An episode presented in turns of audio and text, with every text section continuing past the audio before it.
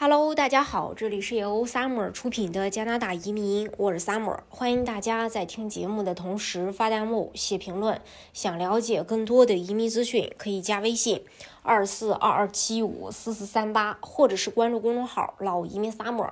关注国内外最专业的移民交流平台，一起交流移民路上遇到的各种疑难问题，让移民无后顾之忧。根据加拿大移民部的最新数据，加拿大的移民积压人数仍为二百六十万人。从二零二一年七月以来，各业务线的库存进展情况大概是这样的：二零二二年九月三十日是二百六十万人，然后二零二二年八月三十一日是二百五十八万三千八百二十七人，二零二二年的七月十五日至十七日是二百六十七万九千零三十一人。然后六月一日到六日是二百三十八万七千八百八十四人，四月三十日到五月二日是二百一十三万零三百八十五人，四月十一日到十二日是二零二百零三万一千五百八十九人，啊，然后二零二二年的三月十五日到十七日是一百八十四万四千四百二十四人。二零二二年的二月一日是一百八十一万五千六百二十八人，然后二零二一年的十二月十五日是一百八十一万三千一百四十四人，二零二一年的十月二十七日是一百七十九万两千四百零四人，二零二一年的七月六日是一百四十四万七千四百七十四人。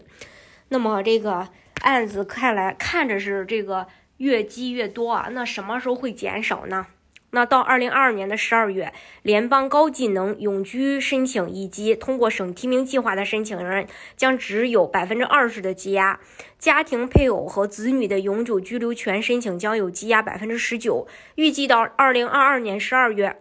入籍申请将有百分之二十五的积压。每个临时居留许可积压情况。具体取决于签证类型。到二零二三年的三月，临时居民签证将有百分之五十八的积压，学习许可将有百分之二十三的积压，工作许可预计积压率为百分之三十。移民部预计积压率实际上将在二零二二年十二月增加到百分之六十，然后再次下降。移民部表示，正在采取措施去提高处理申请的速度。六月呢，总理特鲁多成立了一个工作组来评估当前积压的服务，并就短期和长期改进提出建议。为此，九月一日，移民部长宣布对该系统进行升级，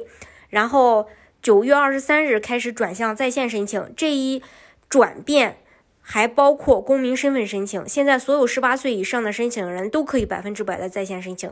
移民部的目标是在今年年底之前将所有公民身份申请数字化，包括十八岁以下的未成年人。加拿大移民局在秋季末